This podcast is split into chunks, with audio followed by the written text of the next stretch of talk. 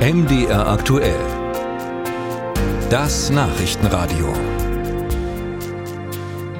Sie ist fester Bestandteil der politischen Tradition in Russland, die Rede zur Lage der Nation von Russlands Präsident Wladimir Putin. Und heute fand sie wieder statt, bekam besonders viel Aufmerksamkeit, denn in Russland steht die Präsidentenwahl vor der Tür. In reichlich zwei Wochen findet sie statt. Putins Auftritt in Moskau vor der föderalen Versammlung, den beiden Parlamentskammern und von Staatsduma und Föderationsrat gilt als richtungsweisend für die Zeit nach der Wahl. Und für uns hat unser Korrespondent Björn Blaschke Putin Putins Rede zur Lage der Nation verfolgt. Er ist uns jetzt live zugeschaltet. Herr Blaschke, welchen Eindruck hat Russlands Präsident bei seiner Rede so kurz vor der Wahl im Land denn vermittelt? Na, einerseits war er selbstbewusst wie immer, fand ich, und andererseits hat er die ganze Zeit zwischendurch so komisch herumgehustet. Das hat mich einfach irritiert. Und ich fragte mich, was er wohl hat, aber vielleicht hat er einfach nur einen Frosch im Hals gehabt. Er war tatsächlich selbstbewusst wie immer und ähm, hat äh, ganz klar gesagt, dass er die Ziele, die er irgendwann aufgestellt hat und die er auch immer wieder wiederholt hat in den vergangenen zwei Jahren, dass er diese Ziele weiterhin vor Augen habe und dass er sie erreichen werde. Und den Westen hat er dabei gewarnt, ähm, weitere Waffen zu liefern mhm. an die Ukraine. Und zwar auch, ähm, indem er gesagt hat, dass das einen atomaren Konflikt bergen könnte. Die, der, der Einsatz sozusagen der Atomwaffen, die strategischen Nuklearstreitkräfte, das sagt er wörtlich, sind vollständig für den garantierten Einsatz bereit. Also schon sehr taffe Worte, wie ich finde. Ja, der Angriffskrieg gegen die Ukraine spielte also eine große Rolle bei der Rede. Nun ist es ja auch so, dass der Krieg gegen die Ukraine auch einiges von Russlands Bevölkerung fordert. Viele Soldaten sind getötet worden. Es gibt auch Proteste von Soldatenmüttern beispielsweise.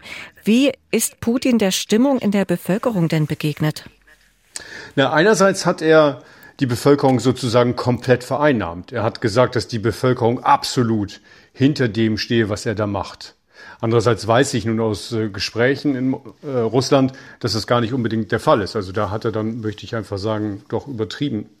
Ähm, er hat aber eben auch versucht, die Bevölkerung einzuvernehmen. Er hat gesagt, wir sind alle solidarisch, wir sind eine große Familie. Und er hat dann immer wieder auch sozusagen soziale Projekte angesprochen. Diese sozialen Projekte sehen Familienförderung vor. Das ist schon längere Strategie in Russland. Aber er hat auch gesagt, dass diese Familienplanung, die Großfamilie an sich tatsächlich Norm sei und eine Norm, die man erfüllen wolle. Das heißt, er versucht auf jeden Fall, die Menschen an sich zu binden und bietet ihnen dafür dann beispielsweise Kredite ähm, beim Wohnungsbau, er versucht ihnen bessere Schulbildung zu verschaffen und so weiter. Also es sind zwei Standbeine gewesen, auf denen er da heute gestanden hat. Es ist mhm. die Ukraine einerseits gewesen und andererseits das Soziale. Und ein starkes Standbein war eben die Ukraine. Und wir haben es schon gesagt, seine Rede gilt ja da als richtungsweisend für die Zeit nach der Wahl und seine Haltung im Angriffskrieg. Wie sieht denn seine Haltung aus? Was ziehen Sie aus dieser Rede? Na, dass er weitermachen will. Also er wirkt jetzt nicht gerade gesprächsbereit und letztlich ist er ja auch derjenige, der momentan zumindest in einem taktischen Vorteil ist. Er hat taktische Gewinne erzielt in den vergangenen Wochen und darauf baut er auf. Also er wirkt jetzt nicht so, als wollte er unbedingt Verhandlungen führen demnächst. Hm. Putin hat der Bevölkerung einige Versprechen im sozialen Bereich gemacht. Sie haben es schon angeschnitten. Was hat er denn da noch so gebracht?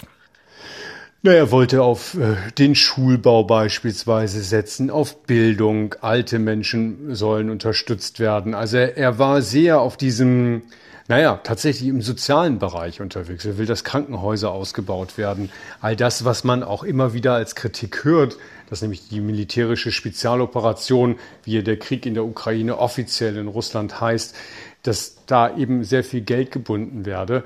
Und da, dem will er immer wieder was versuchen entgegenzusetzen. Und er sagt auch, dass die Wirtschaft Russlands das auf jeden Fall tragen könne. Die Wirtschaft, so seine Worte, sei, durch, sei durch, deutlich stärker als das, was man im Westen immer anzugeben meinen müsse. Man könne mit den Sanktionen ganz gut umgehen. Er hat das Wort Sanktionen, mhm. glaube ich, nicht in, Wort, in den Mund genommen. Aber er, er sagt, dass man stark genug sei und dass man eben andere Wege findet. Und das ist de facto ja auch so. Es kostet halt alles immer ein bisschen mehr dann.